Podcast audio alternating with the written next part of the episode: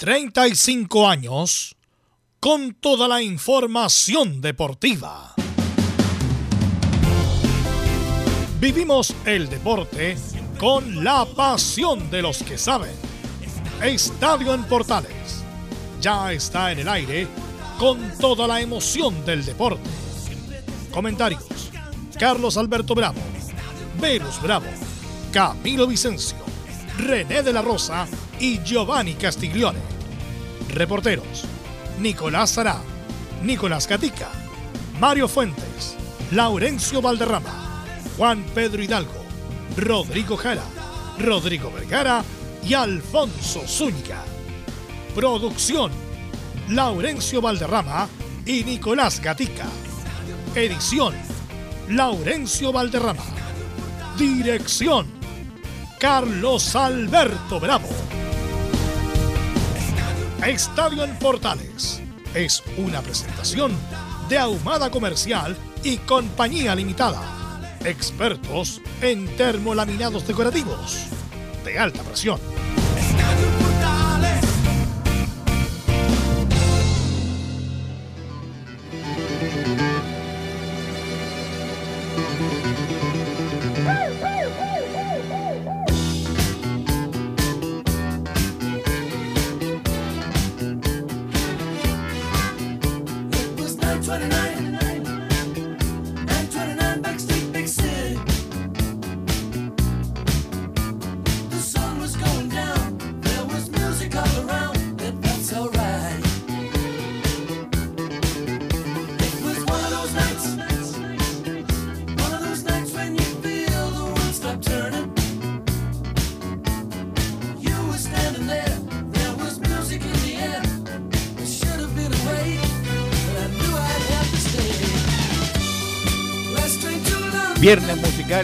Viernes musicales de Estadio Portales de este 4 de agosto ya del 2023. Iba conversando con un amigo el otro día y me dijo, oye, ¿has puesto alguna vez a Electric Light Orquesta alguna vez en el viernes musicales? Y pensando le dije, no, no lo he puesto. ¿Pero cómo? Pero, y ahí yo me golpeé la cabeza, pero ¿cómo no hemos puesto este grupo extraordinario con uno de los mejores arregladores, compositores y productores del mundo como es Jeff Lynne. Y no, pues hay que ponerlo, hay que ponerlo, una música espectacular que uno siempre lo tiene asociado, pero que yo no lo había, no le había puesto el detalle que le puse esta semana a este, a este grupo.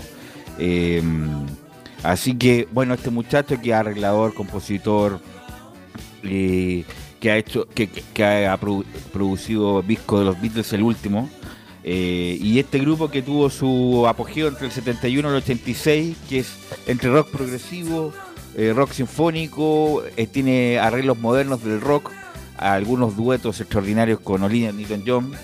Así que vamos a escuchar esta banda extraordinaria que por esas cosas de la vida no había sido invitado a los viernes musicales de Estadio Portal. Así que Electric Light Orchestra es los invitados eh, estelares de estos viernes musicales, sobre todo con Jeff Lynne, este genio del rock que todavía nos acompaña. Bueno, como siempre, a puertas de una nueva fecha, vamos a estar muy, muy informativos el día de hoy. Así que paso a saludar de inmediato a Nicolás Gatica y las novedades de Colo Colo. Sí, buenas tardes a todas las sintonías de Estadio en Portales. En esta jornada revisaremos declaraciones de Gustavo Quinteros y alguna otra que quedó pendiente, por ejemplo, de Daniel Morón por el caso de, del jugador eh, Damián Pizarro y del Escano, así que sabremos que está el equipo colocolino para el partido del domingo a las 3 de la tarde frente a Everton. Ok, gracias Nicolás Gatica con esta polémica si juega Cortés, si juega eh, De Paul. Bueno, hoy día habló Mauricio Pellegrino y todo el informe nos lo trae, por supuesto, nuestro compañero Mario Fuentes. Hola a todos, muy buenas tardes en este viernes musical de Estadio Portales. Hoy está hablando Mauricio Pellegrino a esta hora en el Centro Deportivo Azul. Está dejando varias cositas y ha dejado en el misterio si es que juega o no Matías Saldivia por el tema de los entrenamientos. Hoy último entrenamiento de la semana y sábado y domingo volverán a entrenar los azules de cara a lo que será el partido del lunes. Así que eso y mucho más en Estadio Portales. Ok, gracias Mario. Saludamos también a don Camilo Vicencio que nos va a traer las novedades de la Católica. Camilo. Muy buenas tardes, Velus, para ti y para todos los auditores de Estadio Portales. Eh, buena, buena elección, Electric Light Orchestra. Ah, qué bueno, qué bueno. No, Sí. sí, la verdad era uno de los clásicos que no había tocado en los viernes musicales, en este ciclo tan afamado, pero bueno, ahora los tenemos. Y un clásico como esta Last Train to London. Y bueno, con la Católica, eh, que vamos a seguir escuchando a Nicolás Núñez. ¿Qué le parece el funcionamiento del equipo? Ya tuvo su primer partido. También eh, sobre Alexander Aravena emitió opiniones eh, para el partido de mañana frente a Audax Italiano. De todo ello estaremos revisando en esta edición. Ok, gracias Camilo. Ayer jugó Ñublense y perdió desafortunadamente con un gol de Paolo Guerrero. Ñublense y las colonias nos los trae don Laurencio Valderrama Poblete. Muy buenas tardes, Velu, para ti y para todos quienes nos escuchan en el estadio en Portales Edición Central, desde los estudios aquí de, de Aloya Corral y Javier Zambrano, siempre en nuestra memoria. Estaremos eh, con esta lamentable derrota de Ñublense, un partido parejo, pero donde fue levemente superior Liga de Quito y, por supuesto anotó su primer gol en Liga y por supuesto eh, eh, también en, en, esta Copa Sudamericana, Paolo Guerrero. Tras una falla defensiva, tenemos con reacciones de, Jaime García y de jugadores por esa derrota en el primer bloque. Y por supuesto en el bloque de la colonia tenemos con eh, la, forma en que esperan tanto Ronald Fuentes como Pablo Vitamino Sánchez los partidos de la Unión Española ante Magallanes y de Palestino ante Copiapó y, también lo que dejó la conferencia de Luca Marco Giuseppe en la antesala del partido de Audax ante Católica, donde espera salir del último puesto. Recordemos que Audax está cerca de la zona de descenso. Estoy más en Taller Portales. Ok, gracias Laurencio. Y saludamos de inmediato a nuestro estelar uno de los estelares de Estadio Portales, don René de la Rosa. ¿Cómo estás, René? Muy buenas tardes. Hola, Velo, ¿cómo estás? Muy buenas tardes. Un saludo a todos los oyentes de Estadio Portales y a todo el equipo. Bueno, vamos a hablar del arbitraje del fin de semana, de las declaraciones de Tobar, que se está defendiendo con diente y uña, así que todo eso lo va a analizar don René de la Rosa. Bueno, saludamos también a Emilio Freisas, que sin él no estaríamos al aire, así que lo saludamos a Emilio. Y con la música de Electric Light Orchestra, lee los, el resumen informativo Camilo Marcelino.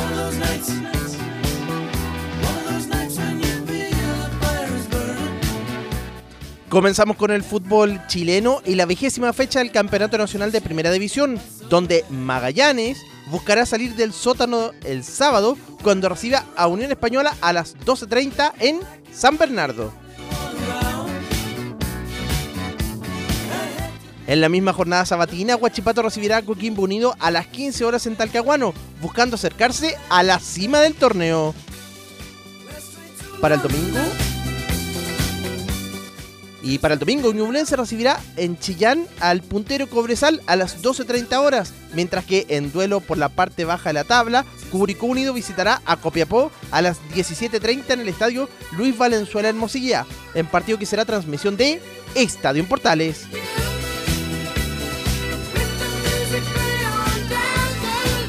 Seguimos con la jornada de Copa Sudamericana, donde además de la derrota de Ñublense ante Liga de Quito, se destaca el triunfo de San Lorenzo por 1-0 ante Sao Paulo. Si los chillanejos logran la hazaña de clasificar, se medirán ante uno de esos dos rivales.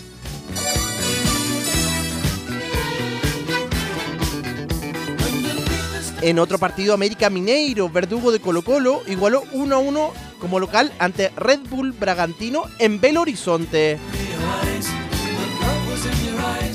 Por su parte, en los cuartos de final de ida de Copa Libertadores, Atlético Nacional de Medellín venció 4-2 a Racing de Argentina, que no tuvo al portero Gabriel Arias por lesión.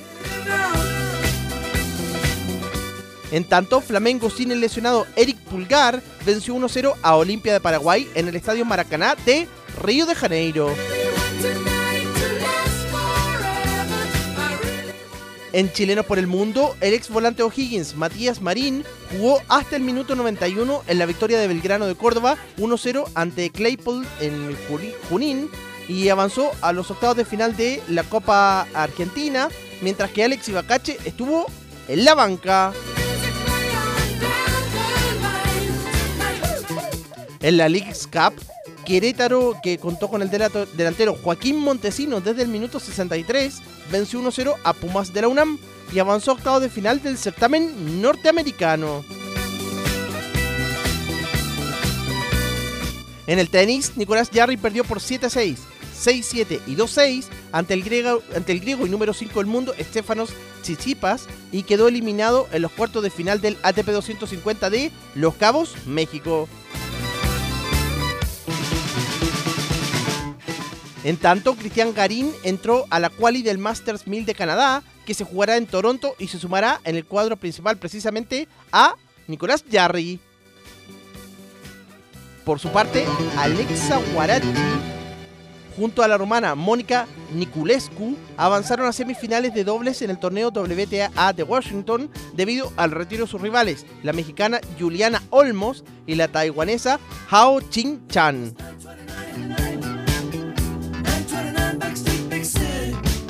Cerramos con el Mundial de Paranatación que se desarrolla en Manchester, Inglaterra, donde el chileno Alberto Abarza ganó medalla de bronce en los 200 metros libres con un registro de 4 minutos, 31 segundos y 55 centésimas. Esto y más en la presente edición de Estadio en Portales.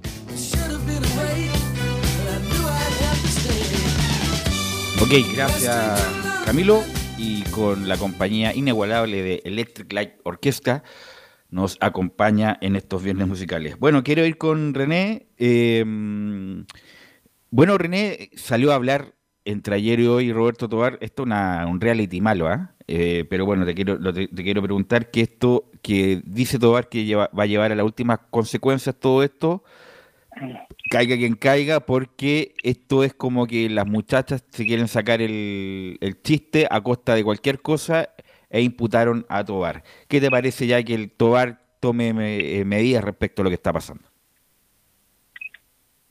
Bueno, Velus, eh, en realidad, como bien lo dices tú, es una verdadera teleserie y mala teleserie.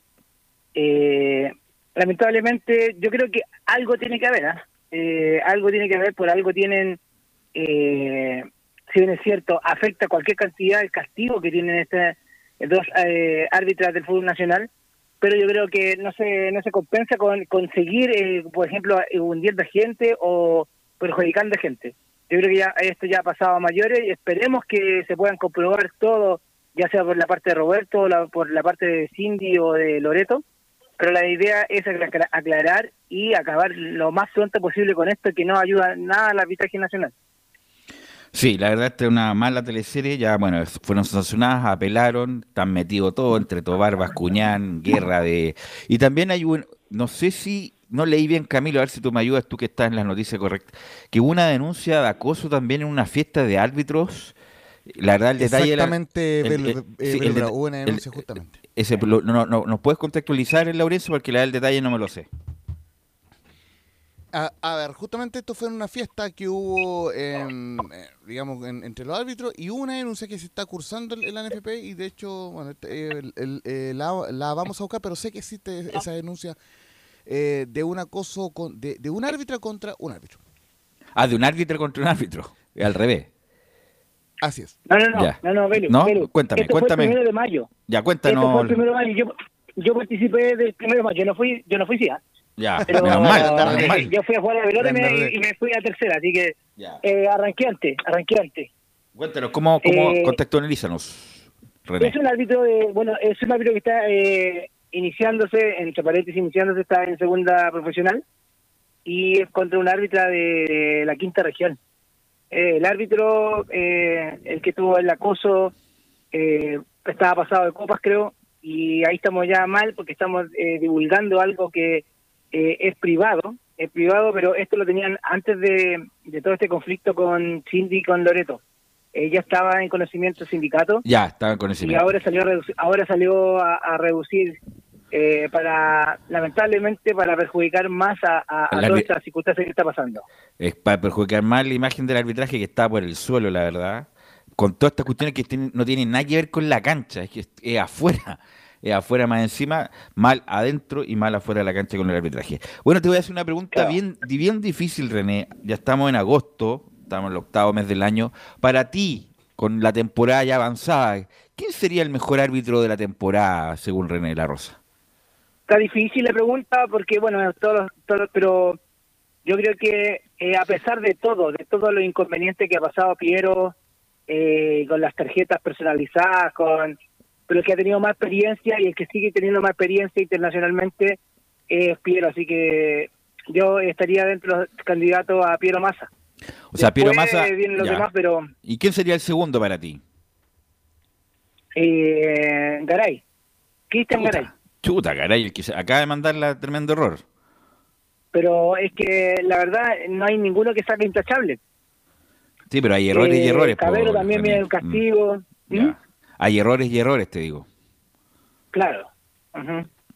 Pero Bueno, ese sería, lamentablemente, no hay mucho que elegir, porque lo que es Cabero viene de una lesión, estaba... eh, Felipe no- González. Felipe González, pero que Felipe González con la experiencia ya, ya, ya no... Estamos hablando de algo a nivel competitivo, como lo habíamos mencionado en, con el dolor de mi corazón, ya Felipe ya está manej- eh, manteniéndose nomás en la división y utilizando un puesto que a lo mejor quizá un joven podría ser más por Chile en, la parte internacional. Bueno, te quiero preguntar por las designaciones de este fin de semana, René. A la Católica con Audax juegan en el Santa Laura el domingo. Y Felipe González, el que dirige. Eh, Felipe González, ¿cuántos años tiene ya, René? Como 42 años, 41, 42 años. ya Ah, le quedan dos, tres años todavía. Sí, Ya. Bueno, Felipe González, eh, Felipe González ha sido regularmente nominado a los partidos grandes el último, el último mes, diría. es que es uno, es uno de los que tiene más experiencia. Eh, más experiencia en el sentido que sabe que la comisión que va a sacar un partido eh, entre paréntesis limpio con la experiencia que tiene y no va a pasar a mayores. Y por eso manda a Felipe en los partidos más complicados incluso. Everton, uno de los partidos, yo diría el partido de la fecha, Everton con Colo Colo, arbitra don José Cabero, René. Ahora vuelve Cabero, por eso es lo que por eso viene después de una lesión, ya está recuperado, por algo lo designaron, pasó las pruebas físicas en el sentido de que está aprobado para poder dirigir ese partido, así que no me cabe duda que Cabero va a demostrar, eh, a pesar que viene, que, ven- eh, que viene volviendo, no se olvida arbitrar, así que yo creo que va a ser un, un último partido para Cabero. Y la U, que juega el- in- increíblemente el lunes a las 20 horas con O'Higgins, Juan Sepúlveda. Se anduvo quedando Juanito Sepúlveda. Juan Sepúlveda es la pareja de Elio, el que el, el cuestionado ¿De quién? eh, Perdón. el- el- la pareja de, de Lelio Lelio de Ah, ya, perfecto.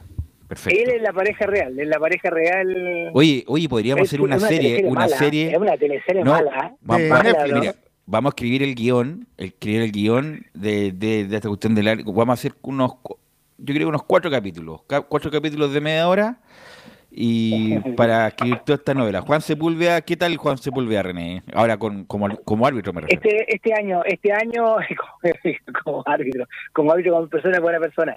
Eh, este año he estado en en primera división. eh, ha sido un duro duro para él en el sentido eh, psicológicamente, personalmente y bueno, profesionalmente también. Así que, pero eh, estos son la- las vueltas del destino que eh, profesionalmente le ha ido excelente. Así que ha ido a poquitito, de menos a más, así que esperemos que salga con un partido eh, Camilo. eh, redondo. Sí, disculpa. Eh, lo que hace es que eh, justo esta semana le ha tocado arbitrar harto a propósito de Juan Sepúlveda. Lo vi la semana pasada, estuvo en Palestino con Copiapó. Después, a mitad de semana, en Colo Colo Palestino. Y ahora rápidamente otro club otro club grande, justamente. Sí. Mira, ahí tiene 400 Yo ojo, luquitas de una. complementar, eh, muchacho, ahí, eh, porque el árbitro eh, Juan Sepúlveda eh, expulsó a, a, a Brian Beja, o sea, al- a, Rojas. a Jason Rojas, justamente sin bar, 10, pero 40, al, 10, al, 30, pero al, al ver la consecuencia eh, de la jugada, eh, Velo René.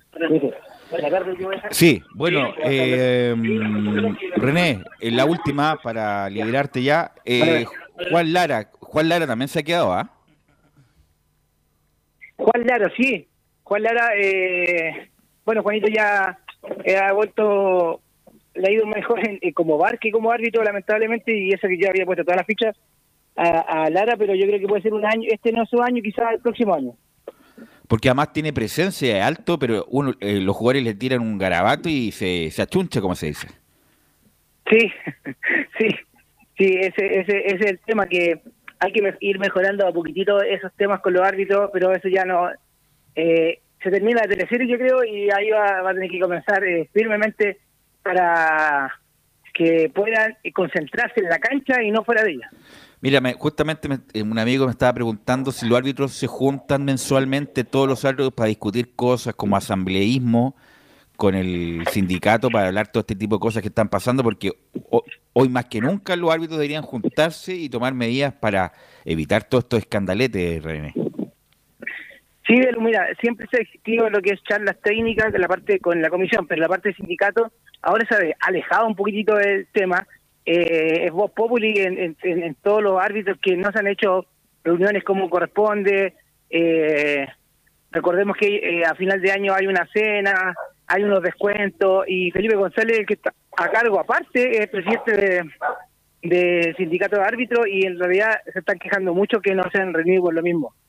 ¿Ese sindicato de árbitros pueden ser activos o inactivos o tienen que ser activos nomás? En el sindicato activos. Ya, o sea, tú no eres parte de eso. No, no soy parte Ya. de eso. Que habíamos quedado un estatuto cuando yo era activo que para todos los que eran ex árbitros podrían haber sido la posibilidad de, de seguir perteneciendo al sindicato, pero se decidió que no y bueno, para hasta el momento que uno sale lo vive, pero debería ser eh, todo lo contrario, la gente, los ex árbitros también deberían participar de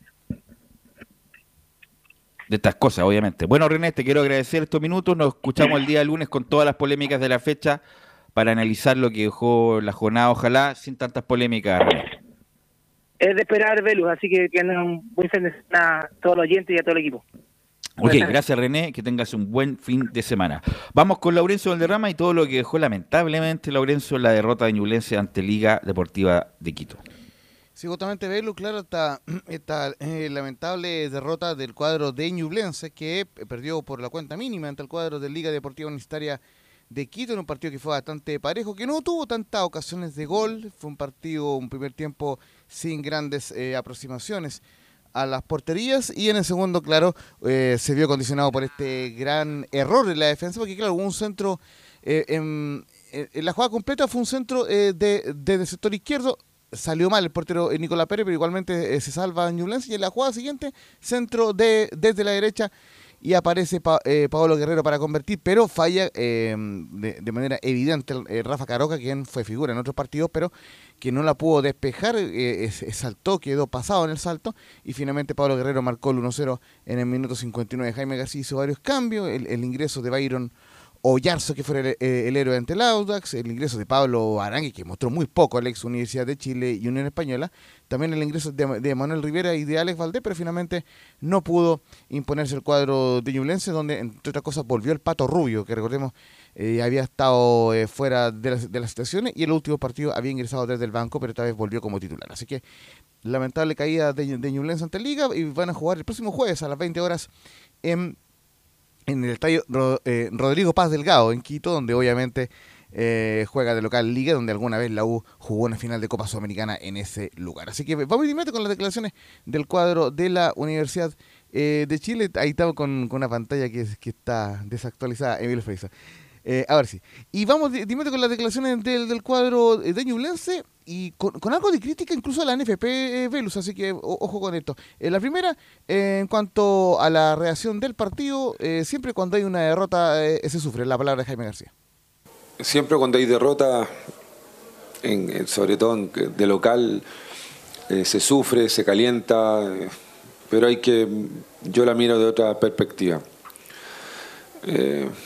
Creo que tuvimos un primer tiempo que, que, fue creo que bastante equilibrado con ellos. Ellos tienen un equipo también eh, fuerte, rápido, de transiciones, no estudiaron bien, no sé si tuvieron tantas ocasiones. Sí, a lo mejor en un momento nos tomaron, nos tomaron el, nos tomaron el balón, cortaban bien el juego, salían, salían hacia la orilla. Nos duele haber perdido de esta forma, a lo mejor con un empate va distinto, pero te duele, te, molesta que, perder a lo mejor 1-0 de, esta forma. Y la, eh, segunda que vamos a eh, escuchar de Jaime García en conferencia de prensa, un trabajo eh, conjunto ahí con Camila Romero, quien estuvo en, para Estadio Portales en el Estadio Esterroa de Concepción, hace la crítica a la NFB. ¿Por qué? Porque el partido del, del domingo, ya lo decíamos en titulares, será a las 12.30 ante Cobresal. Es decir, hay menos de tres días de descanso, pero igualmente eh, termina jugando a las 12.30 el, del, del domingo. Y es más encima ante el líder Cobresal. y luego viene el, viaje a, Quito para jugar ante Liga. Así que Jaime García dice lo siguiente, es injusto que un equipo que está en la Copa deba jugar el domingo. El cómo nos vamos a recuperar, bueno, se vamos a verlo ahora en estos, en estos dos días, eh, ver que ahora jugamos a las dos y media que nos pusieron, nos pusieron al tiro. Eh, hay cosas que no entiendo yo acá, pero es parte, es parte de esto y sin excusa y como dicen, sin llorar nomás, pero encuentro a veces injusto que más encima un equipo chileno que esté en Copa eh, y ahora tenga que, jugar el domingo. Velo, Camilo. Bueno, la verdad no tenía idea que jugaba eh, Ñublense a esa hora. No sé por qué no lo cambiaron una hora más tarde, la verdad. Y, pero bueno, ahí es parte también de los dirigentes, pues viejo, de luchar los dirigentes. Yo ahí no me imagino que estará durmiendo, ¿qué onda? Eh, y justamente hablamos, mira, independiente de la de las miserias y virtudes de, Jorge Vergara, esas cosas al guatón Vergara no se le pasaban. Eh, y defendía a su equipo a rajatabla. Bueno, ¿dónde están los dirigentes justamente para pelear en la programación y que Ñublense jugara más tarde? Pero bueno, eso ya es parte de Ñublense, Lorenzo. O, más eh, tarde u otro día, a lo mejor podría haber sido claro. haber, programado, que después viene un proceso también, después, bueno, podría, podría, podría ser acomodado. E, este tipo de cosas, como lo dijimos ayer respecto al Jorge Vergara, que vuelvo a repetir, tiene cosas buenas y cosas malas, pero esas cosas no se le escapaban en resguardo del club y ahí estuvieron durmiendo la gente de Y lo que veía técnicamente en Ñulense, para ser, eh, digamos, eh, riguroso, es básicamente que querían jugar en la noche, ya para tener un poco más de descanso en relación al partido, que además fue en concesión en otra ciudad, y obviamente porque ellos tienen que viajar el lunes eh, para Quito, Ecuador. El tema es que, claro, no van a tener suficiente descanso y y, eso eh, lógicamente complica la planificación. Pero bueno, eh, por lo menos ya lo decíamos en la, transmisión que eh, después del partido ante Liga van a jugar el martes su siguiente. Entonces ya por lo menos ahí van a tener un poco más de descanso cuando el campeonato nacional y recordando que Ñublense está eliminado de Copa Chile. Vamos a ir con una más de Jaime García en cuanto a lo que viene para la revancha. Dice, nosotros vamos a ir a buscar la revancha. Nosotros vamos a ir a buscarla como la hemos buscado siempre, vamos a ir a buscar la revancha, es un 1-0, un partido que está, que está abierto, eh, te duelen, te molestan. Nosotros tenemos que pensar también ya que ahora eh, este partido se, acabó y tenemos que pensar ahora el domingo. Y lo último que vamos a escuchar, muchachos, es la palabra de Pablo Guerrero, la figura del partido elegida por la transmisión oficial por Disports, en, en este caso el canal que transmitió el partido. y de paso convirtió su primer gol en Liga de Quito, pues, obviamente Copa Sudamericana, y además tenía este tema en Liga de Quito que eh, viene de, un receso, se acabó la, primera rueda, y el lunes comienza la segunda rueda para Liga, entonces venía sin competencia y aún así pudo ganar el partido. Así que vamos con Pablo Guerrero que dice lo siguiente, fue un gol importante e hicimos un gran trabajo. Creo que hicimos un gran trabajo. Luego los 90 minutos los chicos creo que eh, estuvieron muy, muy concentrados, sobre todo porque sabemos que a Ñublense les gusta robar esas pelotas en el medio campo y tienen transiciones rápidas, entonces creo que es un gol importante, como te digo, y bueno, nos vamos muy felices por, lograr un triunfo aquí en, casa de Ñublense, que, sabemos que es difícil. ¿no? Muy bien, muy feliz estar en, liga, creo que el equipo, el grupo, los hinchas, lo que es el entorno de liga me, recibió muy bien, con mucho cariño, me estoy adaptando a lo que es la altura también. Eh, pero bueno, como te digo, muy feliz por el resultado. Seguir trabajando porque ahora el lunes tenemos, si no me equivoco, eh, tenemos un partido importante, comienza el campeonato, la segunda vuelta, la segunda rueda del, campeonato ecuatoriano. Así que nada, me voy muy feliz por, por el gol, obviamente, pero más, más por el triunfo, ¿no? Y para cerrar, muchachos, recordad que el próximo jueves será la vuelta en, la Casa Blanca, en Quito, 20 horas de Liga de Quito ante Ñublense, y el ganador de esa llave jugará ante el vencedor de la llave entre San Lorenzo y Sao Paulo, que ganó anoche San Lorenzo por la cuenta mínima en Buenos Aires. Bueno, gracias, Laurencio. Quiero hablar con Emilio, se está por ahí, porque nos va a comentar de eh, lo que pasa con Deporte Valdivia, que está en la segunda profesional. Bueno, Valdivia hace tiempo que está con problemas, pero eh, se actualizaron estos. Emilio, ¿cómo estás? Buenas tardes. ¿Cómo estás? Buenas tardes. Eh, un, agrado estar como siempre eh, con ustedes a través de Estadio en Portales y efectivamente Deporte Valdía actualmente en la segunda división profesional, pues por momentos pareciera ser que de a poco están causando eh, el, rumbo después eh, de una primera rueda prácticamente para el olvido. Recordemos que eh, están en la fecha, rumbo a la fecha 18 ya en el torneo de segunda división y precisamente su último partido lo tuvo en calidad de local en el estadio Félix Gallardo ante el conjunto de Deporte Linares. Triunfo para la escuadra del, Torreón, ¿no es cierto? Eh, por eh, la cuenta de dos goles eh, a uno, eh, lo cual, ¿no es cierto?, lo tiene eh, en una posición alentadora en la tabla de posiciones, séptimo con 22 puntos, aunque claro, a 18 del puntero Deporte Limache, que está prácticamente escapado, por lo menos hasta el momento.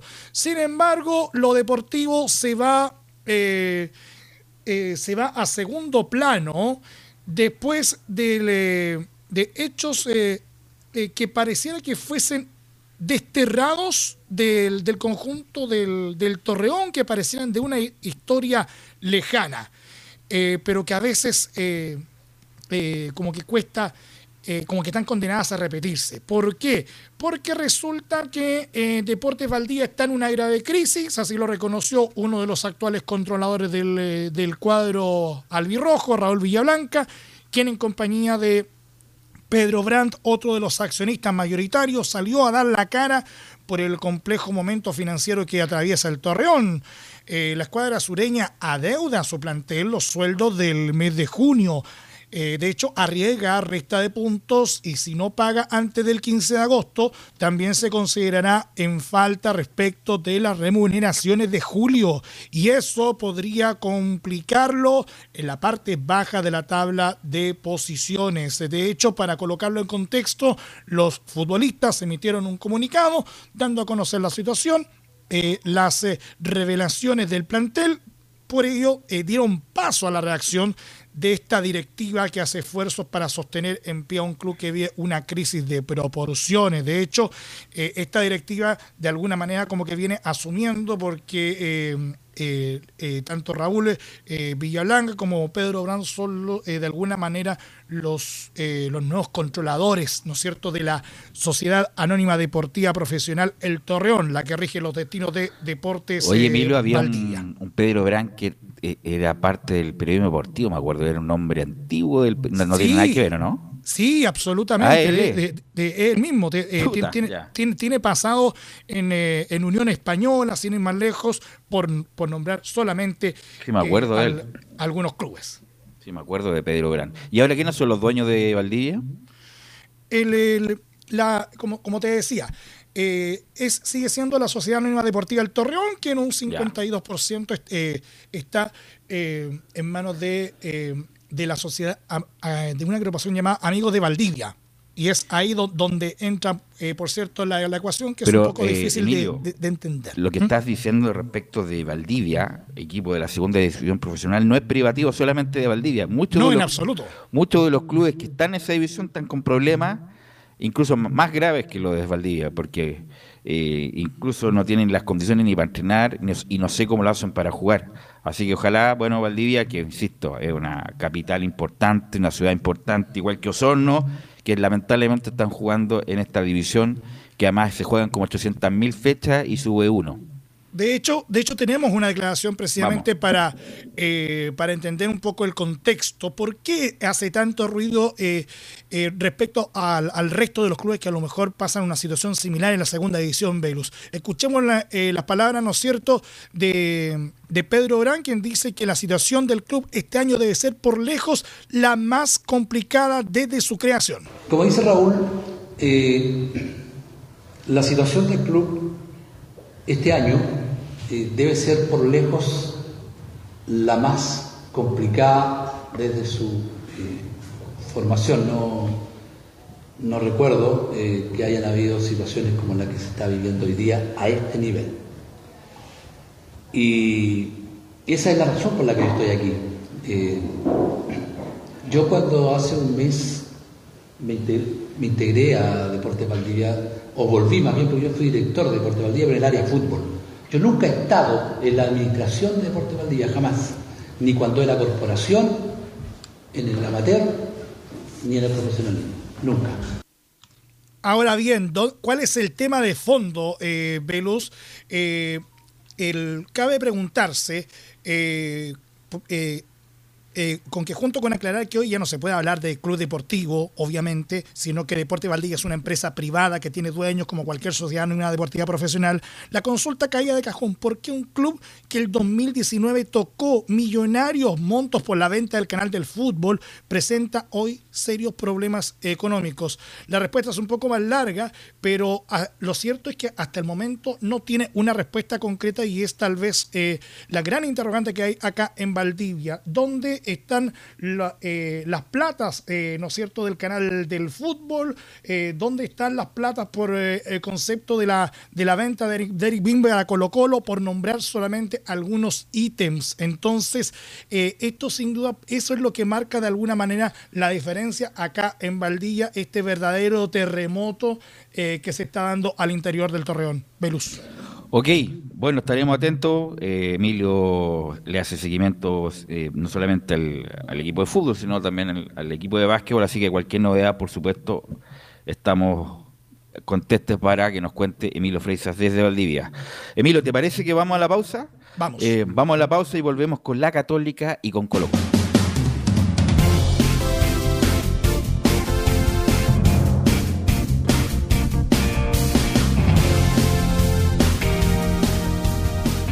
Radio Portales le indica la hora.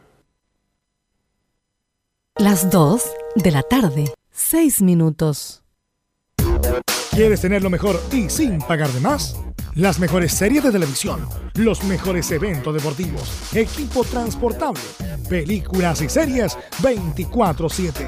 Transforma tu TV a Smart TV. Llama al 973-718989.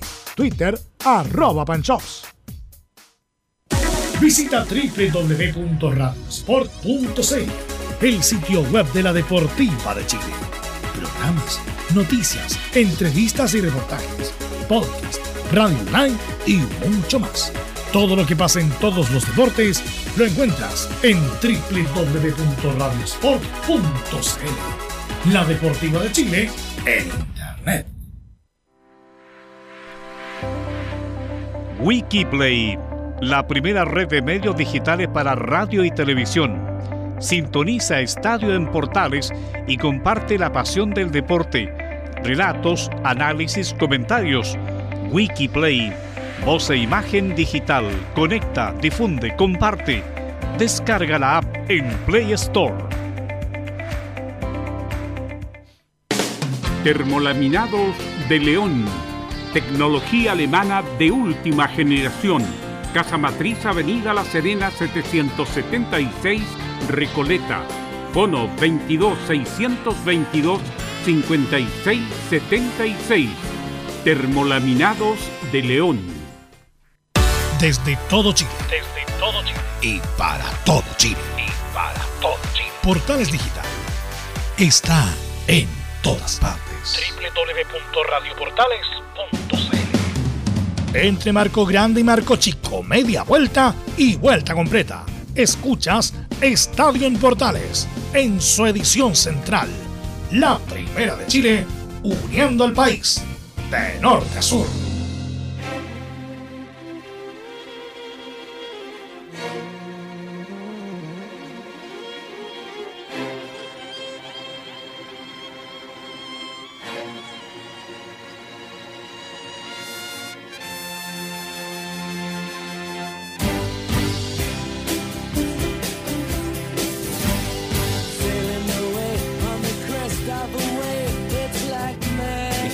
Escuchando esta maravilla, Electric Light Orchestra, con este extraordinario compositor Jeff Lynne, que el otro día estuve viendo un documental, desafortunadamente está en inglés, así que tenía que ir prácticamente traduciendo palabra por palabra. Este documental que hizo el 2012, lo pueden encontrar en YouTube. Una maravilla respecto de su historia, de cómo produce, de cómo lo hace, su influencia, sus historias con los mejores del mundo, Paul McCartney, Ringo, George, qué sé yo. Así que está en YouTube un documental de Jeff Lim, uno de los mejores productores del mundo. Bueno, vamos con Camilo Vicencio y las novedades de la Católica, que juega un partido importante con Audax el mañana, Camilo. Exactamente, mañana el partido con Audax Italiano en el estadio mm, Santa Laura. Ahí va a ser el compromiso a las 17.30 30 horas este partido con, con Audax que, mm, eh, que finalmente ha sido complicado para la Católica en, en los últimos encuentros. Los dos de este último año han terminado con historia. Como decíamos, eh, 2 a 1 ganó en la primera mm, en febrero de este año en el Bicentenario de la Florida, con esa polémica con Gamboa también, en aquella oportunidad. Después la eliminación, cuando se enfrentaron por Copa Sudamericana y lo que detonó la crisis de la, de la Católica.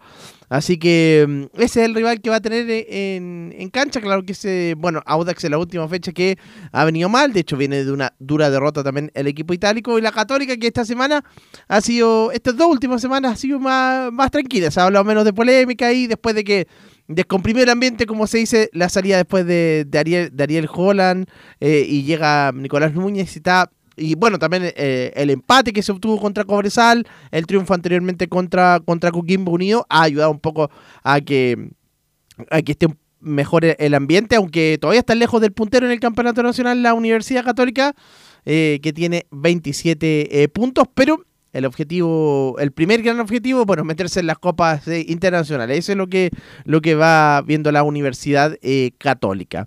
Y que para este partido, claro, tiene va a tener que suplir la ausencia, mm, o va a tener que reemplazar a Ignacio Saavedra, ahí el, el jugador en la zona del, eh, del mediocampo, eh, el equipo cruzado. Así que mm, eso va a ser la, es la única ausencia, porque el resto ya está a disposición César Pinares. Eh, no creo que vaya a ser titular, pero por lo menos para ir a, la banca eh, el, ex jugador de la Unión Española. También va a estar, eh, bueno, Nicolás Peranich, que ya está en, buenas en buenas condiciones, después de haber tenido problemas físicos previo al partido con Coquimbo incluso. Ahí tuvo un, había tenido un E15, jugó y después, bueno, con- contra Cobresal también ya, ya jugó Nicolás Peranich, así que ya está más recuperado y no, no debería tener problemas para, para ser el titular. También no lo mencionamos en la, en la Católica, pero sí como, como arquero suplente incorporó para esta para este segundo semestre a Vicente Bernedo, que es el jugador que estuvo en Cobreloa, que tuvo una, una polémica salida ahí del equipo. Oye, Bernedo ¿Sí? atajó un penal, me acuerdo, en Copa Chile. ¿Dónde fue? Contra Por. Católica. Se hizo famoso ahí. Eh, un buen muchacho, tiene todo el perfil de, de cadete de la Católica. Pero tú le ves proyecciones a futuro para ser titular de Católica. Además, no es muy alto tampoco. Eh, la verdad, Camilo, eh, ¿crees que tenga proyección este muchacho o no? O sea, creo que puede tener proyección, pero igual la Católica en realidad, eh, o sea, en este momento, eh, eh, bueno, ya no, no, no lo puede traer ahora, pero para el próximo torneo tiene que ir a buscar de todas maneras un arquero en realidad. Mira, Por- puede ser no Sí. tan alto, pero Sí. tiene que ser las condiciones como el Zanahoria Pérez. La verdad, el Zanahoria Pérez está jugando a un nivel, A un nivel, sí. a un nivel de selección. Así que, bueno, pero Bernedo, un muchacho que tiene todo el perfil de formado en la Católica, pero no sé si le alcance.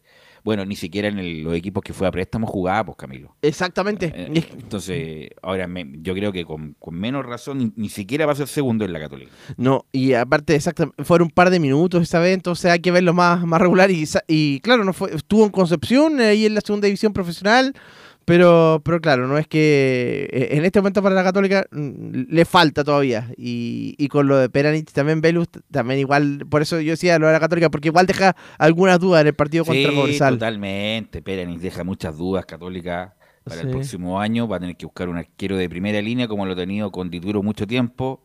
Bueno, se fue Dituro, estuvo el Zanahoria, ahí estuvo, pero con Perenich. Perenich no es arquero de primera línea.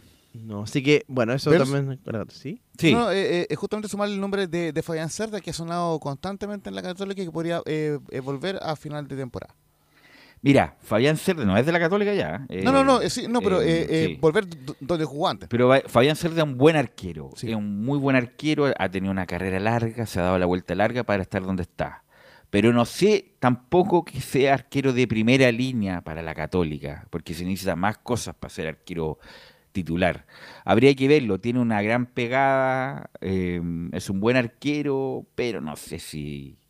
La verdad tengo dudas respecto si es para top de línea, como se dice, para un un- por un equipo grande, Camilo. Sí, así que eso con, con el tema del, del arquero.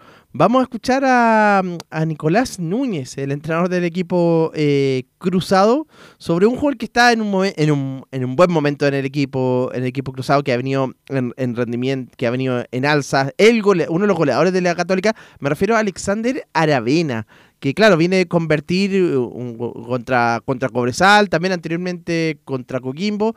Eh, Nicolás Núñez se refiere sobre Alexander Aravena. Yo más que un futuro, yo lo veo como un presente. El rendimiento de él es, increíble y cómo acompañarlo. Yo trato de que los técnicos no, no seamos deformadores y seamos formadores. En el fondo, que él, su proceso, eh, lo, acompañarlo, porque es un chico muy maduro. Ojalá no truncar su, su proceso evolutivo de, de, de la parte humana y de la parte futbolística, porque entiende el juego de una manera increíble, eh, es determinante y además es un chico que, que es muy profesional, que es muy mesurado, que, que toma decisiones eh, como un chico muy maduro. Eh, espero que siga en esa evolución y, y seguramente que, que va a tener muchas opciones. Sí, a propósito de, la- de las opciones que tiene y que tendría de partir, dijo, obviamente me gustaría que estuviera mucho tiempo con nosotros, pero, pero obviamente tiene, podría tener las opciones de partir al extranjero, pensando en que allá todavía no se cierra en Europa, el, el Europa es a fines de agosto, cuando, cuando se cierra, así que podría, mm, podría eventualmente eh, dejar la Universidad Católica Alexander Aravena, a pesar de que no hay, no hay nada concreto hasta el momento. Bueno, ya lleva bueno, lleva un partido en realidad Nic- Nicolás, Nicolás Núñez como, como entrenador y, más- y fue en condición de visita también ese empate contra, contra Cobresal. Pero en el siguiente audio se le pregunta por el funcionamiento del equipo. Siempre en el fútbol yo creo que lo, lo- lo que no hay es tiempo, pero los procesos lamentablemente requieren tiempo. En ese proceso estamos a adelantar eso, de, de- ser muy claro en, en nuestras indicaciones, en lo que queremos de cada jugador, y veo que vamos en ese camino. Yo considero que el encontrar las virtudes de, de cada jugador, de potenciarlas y hacerle ver en el fondo que son muy importantes para, el equipo, sobre todo si, no han tenido quizás muchos minutos, reencantar desde ese, lado. Yo creo que la, la clave de, nosotros mejorar es nuestra competencia interna. Cuando eso empieza a elevarse, seguramente que los rendimientos van a, van a empezar a, a sumar. Y trato de no, de no ponernos techo, porque el crecimiento, si no, pon- no nos ponemos techo, seguramente va a ir cada vez eh, acrecentando el rendimiento de, de los jugadores. ¿no? Y hablando también ya del funcionamiento del equipo, habrá que verlo ahora mm, ya en condición de, de local ahí contra, contra Audax Italiano, segundo, segundo partido también ahí para el director técnico de la Universidad Católica, Nicolás Núñez. Y también en el siguiente interesante porque eh, se le pregunta, bueno, en Magallanes tuvo varios jugadores que de experiencia, que incluso eran mayores que él también, eh, o, de la misma edad, de 37, 38 años. Acá la Católica también tiene jugadores experimentados, San Pedri, eh, entre otros el mismo, bueno, Pinares. eh, Mena. Mena también tiene, sí. Parot. Parot, sí, son varios también. Cajelmacher. Sí, hay varios que están en esa edad, los 30 y tantos, más de, de 30 años. Y habla eh, sobre, Nicolás Núñez, sobre los entrenamientos. Yo creo que el punto de partida, eh, lo digo desde mi experiencia como jugador y creo que el jugador valora mucho eso, que los entrenamientos tengan mucho de balón, de temas lúdicos, de situaciones reales de juego, donde ellos compitan. Eso al jugador primero le atrae mucho o le divierte entrenar. Tiene un gen competitivo por sí solo. Eso, eso. Entonces tratamos de que en nuestros entrenamientos el balón esté inserto el 90%, la mayor cantidad del tiempo en las sesiones. Y después, sobre todo en, en que lo que nosotros tratamos de, de transmitirle, eh, sus condiciones se ven potenciadas. Más que nosotros cambiar, es como, como podemos entregarle quizás a Clemente Montes más espacio para que él pueda desarrollar su uno contra uno, su atacar el espacio. Y eso con imágenes, con demostrarle que cuando sucede, ellos se ven potenciados o las cosas que entrenamos y tratamos de transmitirle, se las mostramos en imágenes y decir, fíjate que acá sacas ventaja de esto y, y tus cualidades se ven, se ven eh, mejores que quizás teniendo menos espacio. Y ahí por eso es más extensa la, la declaración que, daba Nicolás Núñez eh, explicando precisamente el sistema de los entrenamientos y cómo convence también al- a, a los jugadores para, para su esquema mm, de juego. Para su idea de juego. Así que eso es la Católica que hoy día tuvo, bueno, el, el último entrenamiento, pero yo creo que va a ser el partido de mañana a las 10. ¿Dónde está concentrando la Católica? ¿En qué hotel? Está en el sector oriente, está, hasta hace poco estaba No en el seguro. sí, sí. Ya, pero no sabe el hotel. No, te lo voy Ya. a averiguar, pero estaba hace hasta hace poco en el Sheraton, era la última información. Ah, en el Chetaron de, ya de Providencia. Sí, ahí estuvo, sí. Ya, perfecto. Lo- Formación tentativa, Camilo. Sí, que iría con Nicolás Peranich en el arco, en defensa como lateral derecho Byron Nieto, eh, Branco Ampuero y Gary Kajelmacher como centrales, eh, Eugenio Mena como lateral izquierdo, en la zona del medio campo Brian Rovira con Brian González, que debería ser el que reemplace a, el, que reemplace a Ignacio Saavedra, más adelante eh, Clemente Montes, Alexander Aravena, eh, después también César eh, Cristian Cuevas y en zona ofensiva Fernando Sampedri. Ok, gracias Camilo. Ahí estaba el informe de la Católica. Por supuesto, va a ser transmisión de eh, Estadio Portales. Relata mañana eh, Cristian Frey. Vamos con Nicolás Gatica. Habló Gustavo Quinteros en la previa también del partido muy importante con Everton de Viña del Mar, que va a tener una seguidilla de enfrentamiento, Nicolás Gatica. Sí, vamos a tener declaraciones eh, de Gustavo Quinteros que habló con los medios de comunicación, con la prensa en, en la previa de este fin de semana, el domingo ante Everton, 15 horas en Viña del Mar. Decir que habló básicamente, bueno, de, de cómo está el equipo, de la, la posibilidad que Óscar Opaso pueda jugar o no, de no llegar a hacerlo sería Jason Rojas, o incluso hasta César Fuente podría ir como, volan- como lateral derecho y ahí pasar Esteban Pavé junto a Vicente Pizarro en la contención, pero son movidas que está viendo.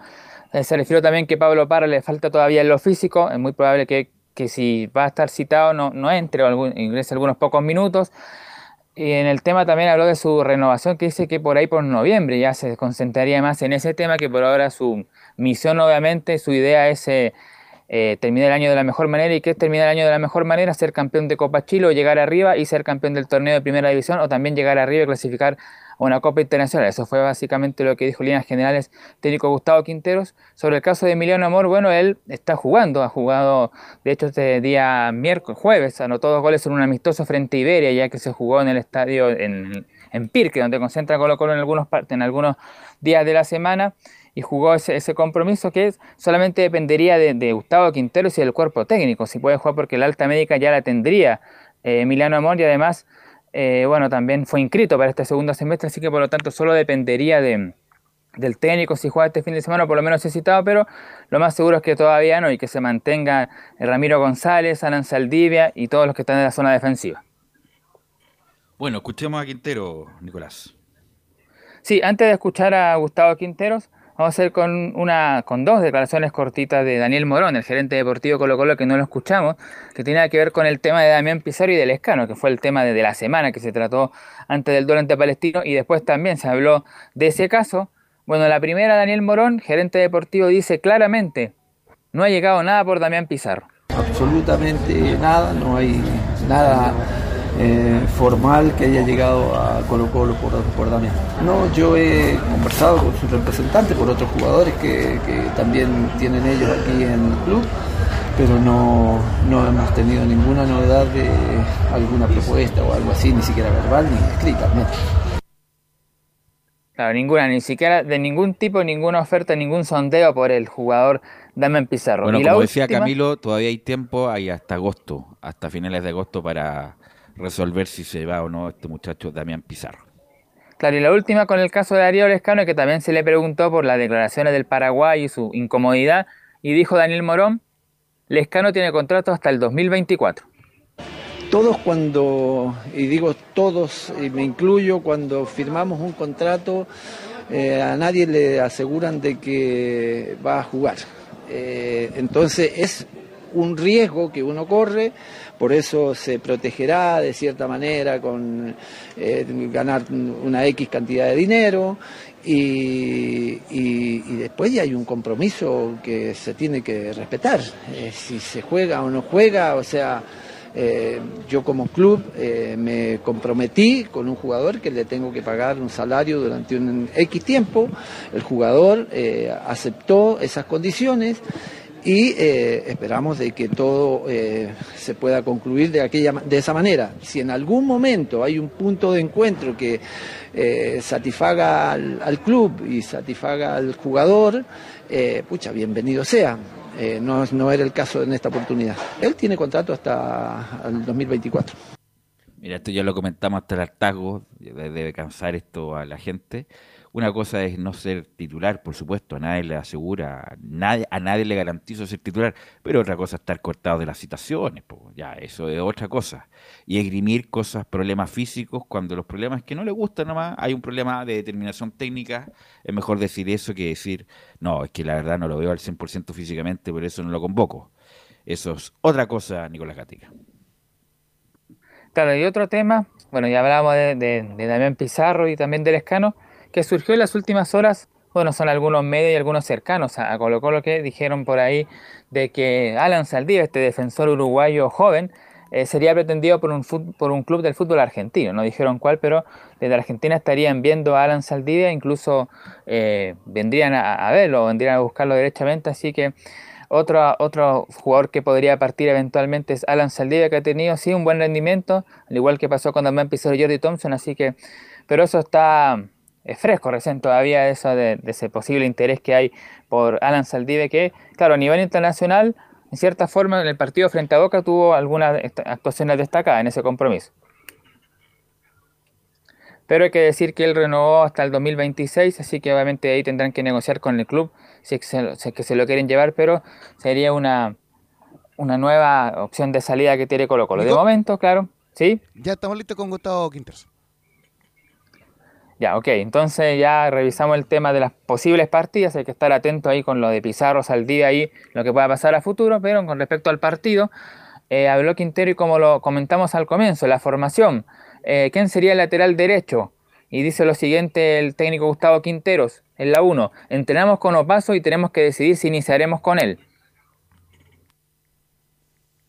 Bueno, hoy hemos entrenado con él, se sintió bien, Después tenemos que decidir si él va a iniciar el partido o no, porque la duda de, poder jugar a toda intensidad durante 90 minutos. Eso es lo único que, tenemos en duda. Pero hoy terminó muy bien, todo el entrenamiento lo hizo muy bien, así que se recuperó de esa molestia que tenía. Bueno, siguiendo con el tema, porque también habló del, del, lateral, como lo comenté yo también, entre la probable ausencia de Opaso, si llega o no, ¿Qué puede ser eh, quien fue ahí? Eh, Jason Rojas o el mismo eh, Fuente. Recordemos que Jason Rojas está expulsado en la Copa Chile, pero no en el Campeonato Nacional. Y dice Gustavo Quinteros, en el tema del lateral derecho no me preocupo mucho porque justamente están Rojas y Fuentes. Sí, sí. bueno, el tema del lateral, hoy probamos con Opaso, el otro día jugó Jason, después terminó jugando Fuentes, que lo hizo bien. Así que la verdad, sinceramente, no me preocupa mucho si alguno de esos tiene que jugar, lo pueden hacer muy bien cualquiera. Sí me preocupa el tema este que te decía antes, a lo mejor de iniciar con un jugador que tenga posibilidades de no, de no estar al 100% los 90 minutos de un partido, que va a ser muy intenso y todos los partidos de ahora en adelante van a ser al 100% y vamos a enfrentar un gran rival que viene sumando, que viene ganando, que viene jugando bien Así que vamos a necesitar tener dentro del campo a todos los jugadores capaces de correr al 100% los 90 minutos. Así que esa es la única duda que tenemos. Después tengo en este momento varios jugadores que pueden jugar de titular, no solamente 11, así que estoy mucho más tranquilo que al comienzo de temporada, que fue mucho más duro y más difícil. Ahora físicamente los jugadores están mejor. No sé si a lo mejor futbolísticamente todos, pero físicamente están mejor, ya hay menos lesionados y tiene más alternativas. Habíamos dicho la zona ofensiva tiene bueno a Jordi Thompson, a Carlos Palacio, a, Fabián Castillo, está Alexander Oroz, el mismo eh, Pablo Parra, bueno, está Así que tiene nombres en varias posiciones el técnico Gustavo Quinteros y en la zona de lateral derecho, como dijo él, Jason Rojas o César Fuentes. En la contención puede jugar ahí Vicente Pizarro con Esteban Pávez. Habíamos hablado justamente de Pablo Parra, qué pasa con el ex volante de Ñublense, entre otros equipos, y dice lo siguiente Gustavo Quinteros. Pablo Parra viene con una molestia en el gemelo y hay que llevarlo de a poco. Pablo venía con una pequeña molestia en el gemelo. Ayer hizo un poco de fútbol y hoy no entrenó normal porque tiene una pequeña molestia en el gemelo. Entonces, sí, él tiene muchas ganas de jugar. Nosotros también tenemos ganas de que él se ponga bien, pero hay que llevarlo de a poco. Llevarlo de a poco, él va a ir entrenando, estuvo mucho tiempo parado. va a ir entrenando, va a ir haciendo los partidos amistosos que hacemos nosotros generalmente, que para mí son fundamentales para que todos los jugadores mantengan un nivel futbolístico y se pongan bien en la parte física y futbolística en, las dos en, ambas situaciones o condiciones. Pero siempre bueno fue generalmente un tema nuestro no de que de tener en cuenta a todos los jugadores que se sienten bien que estén al 100% y que y que puedan ser capaces de jugar 90 minutos a máxima intensidad. Así que bueno lo vamos a llevar de a poco. Pablo es un chico que vino que se está poniendo bien que le, está costando en ese tema físico, pero cuando esté bien seguramente va a tener muchas más posibilidades. Claro, obviamente todavía queda el entrenamiento de mañana sábado y ahí recién el técnico va a subir la nómina de los que van a viajar el día domingo a Viña del Mar. La última de Quinteros, ya habíamos dicho nosotros que el técnico sobre su renovación dijo que por ahí por noviembre va a intensificar más ese tema de la negociación, que por ahora sus preocupaciones son obviamente los torneos, tener lo más arriba posible.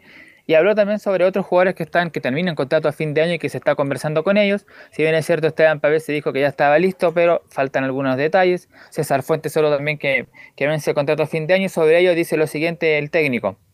Fuentes y Pavés son fundamentales y sería un error que no renovar. Yo no puedo darte ahora una, una opinión para lo que va a venir el año que viene, porque yo mi contrato se termina en diciembre también, pero Fuente y Pavés son fundamentales.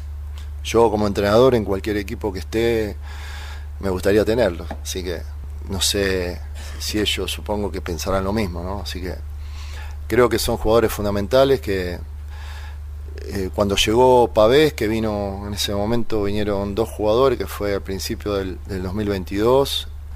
Eh, el equipo del 2021 se reforzó y, y se superó muchísimo con él y con otro jugador que llegó, delantero y ahora sería un error que él no que él no que no renueve no pero bueno yo no soy quien para, para tomar esa decisión hoy no Ahí está entonces el tema del equipo, de las renovaciones, del tema de, Pablo Parra y lo que va a pasar en, en Formación Colo -Colo. de Colo Colo, Nicolás Jatica. Sí, vamos a ir con la formación de Colo Colo. Antes, bueno, decir que el... No, vamos a ir con Colo Colo y después algunas novedades eh, también de Everton de Mía del Mar. Pero primero con Colo Colo, claro, que la probable sería esta, según lo que se escuchó de Quintero. De Paul, que volvería a la portería. Jason Rojas, estaría ya por sobre César Fuente. Alan Saldivia, Ramiro González, recordemos que todavía le queda una fecha de sanción a, Falcón. Y Agustín Bausat, que vuelve como lateral izquierdo. Aquí te da la duda, Vicente Pizarro o César Fuente. Es un buen partido, podría ganar bonos. Esteban Pavel, Leonardo Gil. Y en la zona ofensiva, Marcos Volados, Damián Pizarro y Jordi Thompson. Ese sería el equipo que prepara el cuadro de Colo Colo. En el caso de Everton, ¿qué dudas tiene Juan Cuevas por molestias físicas? Sebastián Pereira entrenó con normalidad, será evaluado su convocatoria. Joan Cruz está entrenando con el equipo y también va a depender del técnico eh, Meneghini si juega o no. Con eso, la probable formación de Everton sería Franco Tornachón en portería, Vicente Vega, que es un canterano, Julio Barroso, Diego Yarzún y Jorge Espejo en la defensa, Benjamín Berríos con Álvaro Madrid, si Juan Cueva está bien, sería él junto con el Chapo Montes, el volante mexicano, y en la ofensiva los dos goleadores, los argentinos, Leonardo Sequeira y Sebastián El Sacha Sáez. Ok, gracias Nicolás Gatica. Va a ser transmisión, por supuesto, eh, de Portales. Vamos a la pausa, Emilio, y volvemos con la U y las colonias.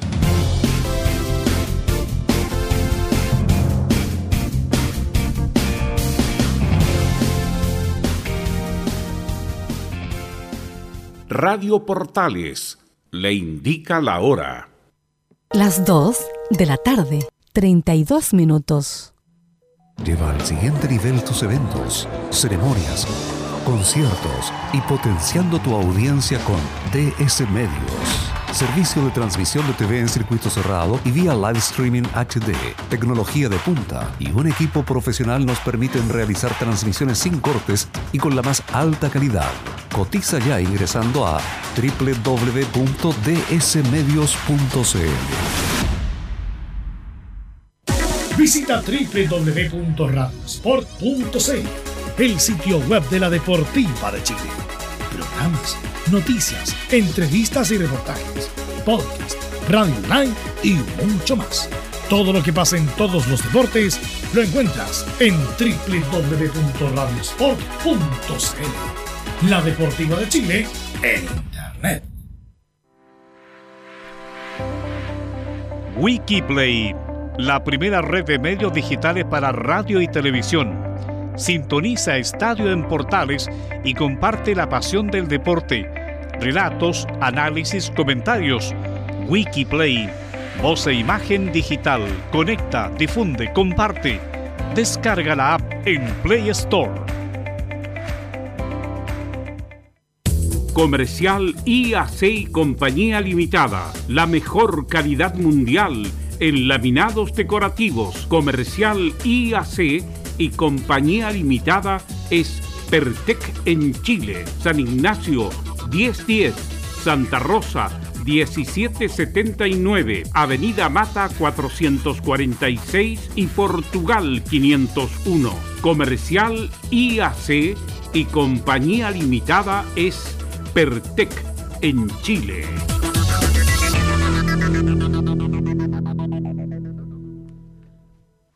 Desde todo Chile. Desde todo Chile. Y para todo Chile. Y para todo Chile. Portales Digital está en todas partes. www.radioportales.cl Un acercamiento electrónico a todo lo que pasa en el fútbol. Escuchas Estadio en Portales en su edición central.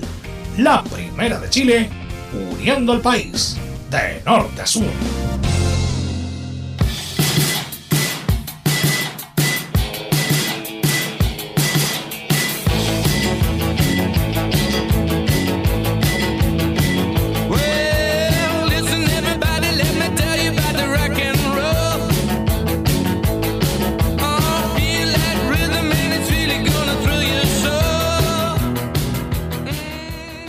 14 horas y 35 minutos y volvemos a Estadio en Portales junto en estos viernes musicales junto a Electric Light Orchestra. eh, finalmente mm, para lo que es esta parte final de- del programa, en realidad para esta eh, última media hora. Y eh, bueno, vamos a revisar lo que va a suceder con el informe con la Universidad de Chile, que va a jugar el lunes 20 horas en el Estadio Santa Laura, después de estas dos derrotas que tuvo el equipo, eh, de estas tres derrotas seguidas que tuvo el equipo universitario, con la Unión Española, Palestino y Magallanes, y ante un Real como Higgins. Bueno, vamos mm, a conocer de todos los detalles el informe de la Universidad de Chile junto a Mario Fuentes. Mario. Habló Mauricio Pellegrino hace poquito nomás en conferencia de prensa en el Centro Deportivo Azul y pasémoslo a escuchar rápidamente porque en la primera fue consultado el por qué ha costado ser tan regular en la U. Bueno, porque en el deporte y en los juegos los momentos van cambiando y los rivales también y los equipos también. Probablemente pueda ser por, bueno, eh, que primero hemos vivido partidos diferentes, con situaciones diferentes y, digamos, dentro de la madurez del equipo es poder manejar esos diferentes partidos con, con más garantía, ¿no? Eh, yo he dicho siempre que tenemos, somos un equipo que, bueno, que se está formando en muchos aspectos, sobre todo en el aspecto mental. Eh, una, una cosa es hemos jugado partidos que se nos han puesto de cara muy rápido y nos hemos sentido más cómodos y otro que se nos han puesto al revés, ¿no? Se nos han puesto difíciles porque el rival se ha replegado, como el día de Palestino, que esperaba nuestro error hasta el final. Ese partido, bueno, tenemos que tener paciencia y por ahí haberlo terminado 0 a 0. El otro día tiraron dos córner, uno fue gol. Eh, creo que nos crearon una situación de gol, ¿no? En todo el partido y fue gol. Entonces, bueno, en esos aspectos tenemos que aprender porque somos un equipo que, eh, como muchos, eh, tiene irregularidades. Ahora creo que eso para nosotros es crecimiento, ¿no? Ir mejorando en esos aspectos. A pesar de haber perdido el otro día, creo que el equipo ha dado en muchos aspectos una mejor versión que el partido Palestino y esperemos ahora con O'Higgins, que tenemos otra posibilidad, ir mejorándolo. También le ratificaron que quedan 11 fechas y por eso fue consultado cuándo se consolidará esta U. Bueno, es que en algunos aspectos los equipos sí se ha consolidado en muchos aspectos y en otros aspectos nos ha costado mucho más. Eh, lo que pasa es que los- esto no es algo que, que aprietas un botón y no y la mejora es continua los 30 partidos, ¿no? Esto es así, las personas vivimos por momentos diferentes en a lo largo de un año, una temporada. eh, hemos quedado eliminados de la Copa y después el equipo ha jugado, a pesar de jugar un buen partido con O'Higgins, para mí eh, hemos jugado buenos partidos en el clásico, bueno, con, con Huachipato, el día los otros días y con Palestino han sido partidos parejos, creo que no hemos merecido perderlo, pero esto es parte del juego, ¿no? Eh, ojalá uno encontrara la receta para tener una mejora lineal los 30 partidos, pero creo que a todos los equipos en lo largo de una temporada tienen esos vaivenes. Ya en la tercera empieza el misterio de Matías Saldivia y él dice que ha entrenado normalmente y esperarán hasta mañana a ver si podrá jugar. Así que pasemos a escuchar a Mauricio Pellegrino en la primera de Chile.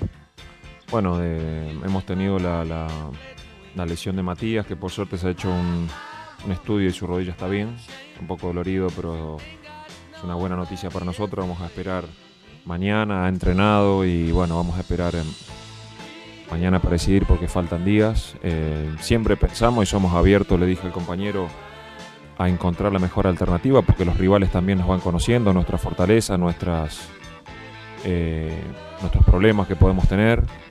Y lo hemos hecho el otro día en el partido, durante el encuentro, con los cambios. Y bueno, ojalá que podamos ir encontrando variantes para, ir, para tener cada vez más soluciones. Creo que nos conocemos bastante entre nosotros. Eh, ya tenemos una, una, visión de lo que podemos dar en muchos aspectos y ojalá que podamos, eh, jornada tras jornada, poder ir encontrando esas variantes que nos den, que nos den mejores resultados. Ayer habló Leandro Fernández también y decía que sentía impotencia al no poder marcar goles y ese es el sentimiento de los tres delanteros, así que pasemos a escuchar la reflexión de Don Pele aquí en la primera de Chile. Y nosotros en tratar de trabajar para merecer ganar el partido.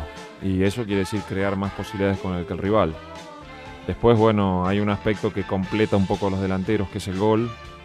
Llegar abajo del arco, tener situaciones. Y hay un tema que es colectivo y hay otro tema que es más individual. El tema de la confianza, obviamente que viene desde merecer ganar el partido, de hacer las cosas para hacer, del tema de la eficacia, viene a veces por momentos, eh, es un poco es la complejidad que tiene el deporte, ¿no? Que, no, que a veces no tenés un gran partido y estás derecho de cara al gol y al revés. Y eso, bueno, es lo que le da un poco vida a los delanteros para sentirse completos. Ojalá que pueda ser eh, este lunes, ¿no? Un, un, un, cambio de mirada ante eso. ¿no? Ya en la última fue consultado por la dupla eh, Darío Osorio Lucas Asadi y si es que habrá la posibilidad de verlos juntos el día lunes ante Higgins en el Estadio Santa Laura Universidad SEC. Así que pasemos a escuchar la última de Mauricio Pellegrino en el Estadio Portales. Eh, todos los jugadores tienen posibilidad de jugar. Los otros días han jugado media hora, han estado en, en, a nivel colectivo, a nivel individual. El equipo ha hecho cosas buenas, cosas que tiene que corregir. Eh, hemos tenido bastantes posibilidades eh, los chicos, todos los chicos nos ayudan a que podamos crecer. No me gusta individualizar tanto el rendimiento de un equipo, ¿no? Eh, y más puntualmente con Lucas, con Darío, yo creo que están trabajando bien. Hay que apoyarlos y obviamente que estén preparados para cuando les toque. Y yo creo que lo vienen haciendo cada vez mejor. Hoy viernes es el último día de entrenamiento de la semana de la U en horario PM. Ya mañana entrenan horario despertino. A eso de las 8 de la mañana tienen que estar en el CDA para salir a las 12. Luego el día domingo es entrenamiento ya más recuperativo y pensar de lleno en lo que será el día lunes ante Higgins en la Catedral del Fútbol Chileno. Así que, ¿qué les parece esta reflexión más bien de Mauricio Pellegrino? Todo esto a la mesa de Estadio Portales. Que tengan una muy buena tarde y un muy buen fin de semana. Nos volvemos a encontrar el día lunes ya con la formación confirmada para lo que será el próximo encuentro de la U. Muchas gracias Mario, ahí estaba entonces con el informe de la Universidad de Chile, ahí a eh, Mario Fuentes, eh, escuchando las reflexiones de eh, Peregrino, claro, él dice que a pesar de la derrota en el último partido, igual ha visto cosas mejores contra Magallanes que en el partido contra Palestino. Me imagino que eso, eso apunta y por lo que se ha visto aquí tuvieron más la pelota, estuvieron más en zona ofensiva. Eh, principalmente tuvo la buena labor de, por el sector izquierdo con, Morales, que, se proyectó, pero el, tema sigue siendo la falta de gol, que también hay algo lo, lo aborda también eh, Manuel, eh, el director técnico Mauricio Pellegrino. Y, claro, el problema son, son los defensas, por, los delanteros. Por algo ahí podría cambiar por algo ahí podría cambiar eh, eh, alguien que, va a ingresar, eh, Leonardo Leandro Fernández, podría ser una de las opciones para, para entrar para el compromiso del día del día lunes contra este contra este O'Higgins. Leandro Fernández que en general ha entrado mejor, por lo menos en los segundos tiempos, se movió bastante, no es centro, no es centro delantero, pero, pero igual puede dar un- una variante. Y con lo de mm, con lo de mm, finalmente que jueguen juntos Osorio y Ojeda no, no, no lo quiso no lo quiso decir. Sería lo más probable es que quizás no, no ocurra pero tendría que entrar eh, por lo menos eh, eh, Asadi bueno unos dos tienen que ser de todas maneras pero sería ideal verlos juntos. Eh, a los dos podría tener ahí ti- tiene tiene variantes así que ojalá puedan en algún momento estar los, los dos juntos. Y el resto lo que ha venido hay que verlo quién va a ingresar ahí finalmente si que va a poder estar Matías Saldivia definitivamente en este en este compromiso que es uno de los jugadores importantes que le ha dado la solidez defensiva ahí está el, bloque defensivo de la U con Casanova con Neri Domínguez y con Saldivia lo hemos comentado que es lo mejor de- del fútbol eh, del fútbol nacional. O sea cualquier equipo que querría tener eh, esa defensa al margen de que los últimos partidos no, eh, no en los últimos partidos igual hayan caído derrotados la, la, Universidad de Chile. Pero pero principalmente el sector defensivo se ha visto bien. Lo que, lo que falta es la, en la parte ofensiva y que se la va a tener que arreglar la U con lo que tiene definitivamente ya. Ahora ya no, va a tener ese, ese centro delantero eh, que, hubiera sido, hubiera sido el, el ideal que llegara. Eh, así que eso es el lunes contra este O'Higgins que también, eh, bueno, va, va a venir con este entrenador, eh, con, con Asconzábal, ya que va a estar, que está, que está confirmado, pero que ha sido un rendimiento irregular O'Higgins. Sobre todo tiene problemas en, en defensa, ahí es donde se ha visto más complicado el equipo de el equipo de, de. Recuerdo que lo vimos en el partido contra, contra Colo Colo y le generaron bastantes eh, problemas en aquella oportunidad en el Estadio Monumental. Y el recuerdo más cercano y que lo hacía referencia también Mauricio Pellegrino es cuando se enfrentaron en la Copa Chile, un equipo ahí que, que defendió el equipo de, de O'Higgins y que clasificó en esa oportunidad, eh, clasificó oh, el equipo de Rancagua por lanzamientos penales. Así que el lunes entonces estaremos con ese compromiso. Ahora eh, vamos a revisar lo que sucede con las colonias, partidos interesantes, la Audax con la Católica, Unión Española con Magallanes. Bueno, todo ello nos informa Laurencio Valderrama. Laurencio. Y vamos brevemente con el reporte express de las colonias porque obviamente vamos a dar paso brevemente a Juan Pedro Hidalgo y la transmisión de Antofagasta ante Recoleta. Ya están en la transmisión oficial ahí con, con el trabajo precompetitivo. Así que vamos muy brevemente, dentro de cuatro minutitos con el trabajo de, lo, de las colonias y el partido, uno de los partidos destacados de la fecha que vamos a Dios mediante ahí in situ con lo que va a ser el compromiso de... Eh, eh, ay, gracias, Ahí está. Magallanes con Estaba Unión. rezando. Claro, en Magallanes Unión Española. Y la revancha, ya, ya se le dice, la revancha por partido doble, porque no solamente Magallanes le ganó la final de Copa Chile el año pasado, recordemos en penales, una final de- dramática en Rancagua, sino que además eliminó Magallanes 2 a 1 sorpresivamente en mi criterio, sorpresivamente igual a la Unión Española allá en Santa Laura, eh, clasificó a la final de la, de, de la zona eh, centro-sur, donde ya hay fechas definidas para los partidos ante O'Higgins que van a ser la próxima semana. Y lo cierto es que eh, son, son importantes. eh, va a ser muy importante el partido con Unión Española, que está obviamente eh, eh, eh, peleando por acceder a la, a la zona, a, las primeras colocaciones de la, de la tabla. Cuarto está con 30 puntos Unión Española y Magallanes que está uh, penúltimo con 16, pero en zona de descenso. Así que es un partido para Magallanes tanto más urgente que el de Copa Chile. Y por lo menos Ronald Fuentes reconoce, la única que vamos a escuchar hoy día, que ambos, o sea, reconoce, entre otras cosas, Ronald Fuentes, de que ambos equipos plantearon eh, jugadores eh, suplentes, que no, juegan habitualmente, pero que van a venir los titulares eh, eh, totalmente. Y por eso, obviamente, Ronald Fuentes dice lo siguiente, la única que vamos a escuchar el de hoy. Magallanes es un equipo diferente al de Nico Núñez y el de Mario Salas porque el de más es de más transición. Ahora sí vamos a escuchar al Nico Núñez. Eh, Magallanes es un equipo di- diferente al de Nico Núñez. Fuentes. En la 2, eh. Ronald Fuentes, Magallanes es un equipo diferente.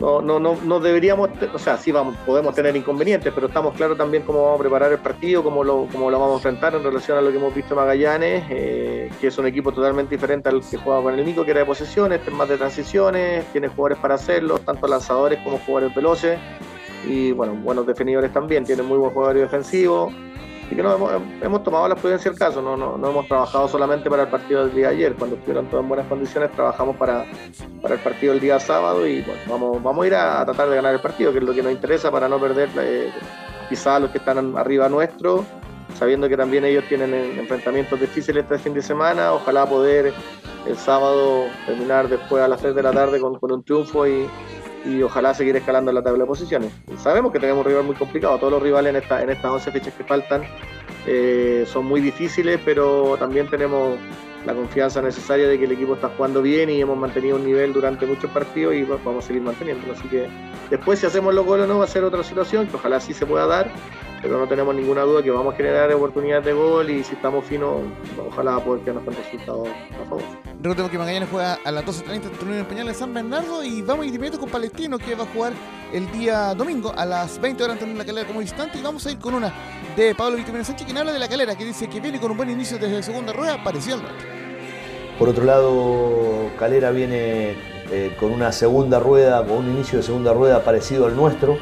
Entonces nos vamos a topar dos equipos que anímicamente venimos bien. Eh, es, un lindo, también de alguna manera también es un lindo desafío para ver si estamos para, para más. Eh, así que bueno, trataremos de dar todo más allá de las bajas importantes que tenemos en el partido del fin de semana. Recordemos que Mario Sala, o sea, eh, Pablo Sánchez tiene que lidiar con la baja de Maxi Salas, que no está por suspensión, además de la Bruno Parchuto que estará por lesión, así que eh, tiene un gran problema en la, ofensiva y por lo menos le anticipamos que Luis Ávila jugará con nueve falsos en el día eh, domingo ante, ante, la calera, en el partido importante como visitante del cuadro de Palestino. Y lo último que vamos a escuchar justamente viene fresquita, recién salida del oro, la, la declaración que, bueno, fue en conferencia de ayer de Lucas Marco Giuseppe, ya nos llegó el material y dice justamente en cuanto a la Católica que destaca, recordemos que le ganó con, eh, le ganó 2 a 1 a Magallanes en la primera rueda, fue un partido muy estrecho, de hecho eh, erró un penal en esa jornada de Magallanes y dice lo siguiente Marco Giuseppe, Nico Núñez hizo un gran trabajo en Magallanes y lo puede repetir en la Católica.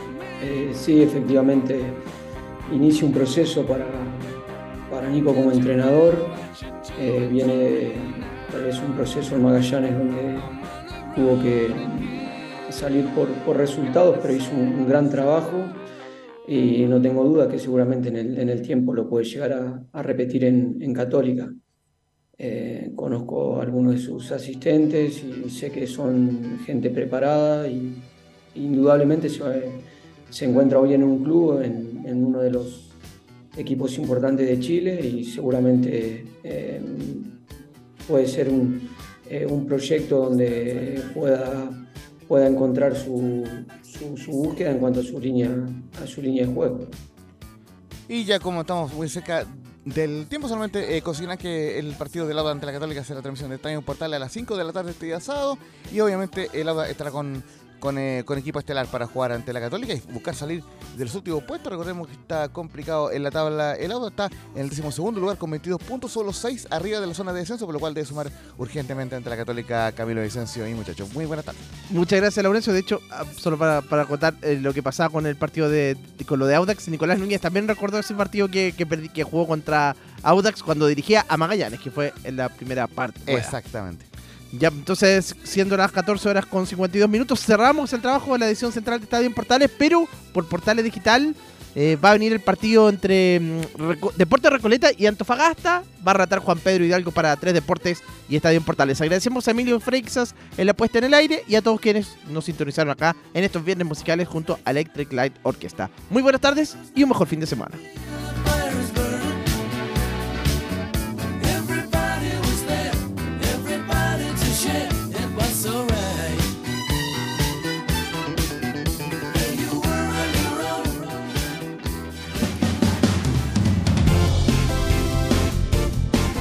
Fueron 90 minutos con toda la información deportiva.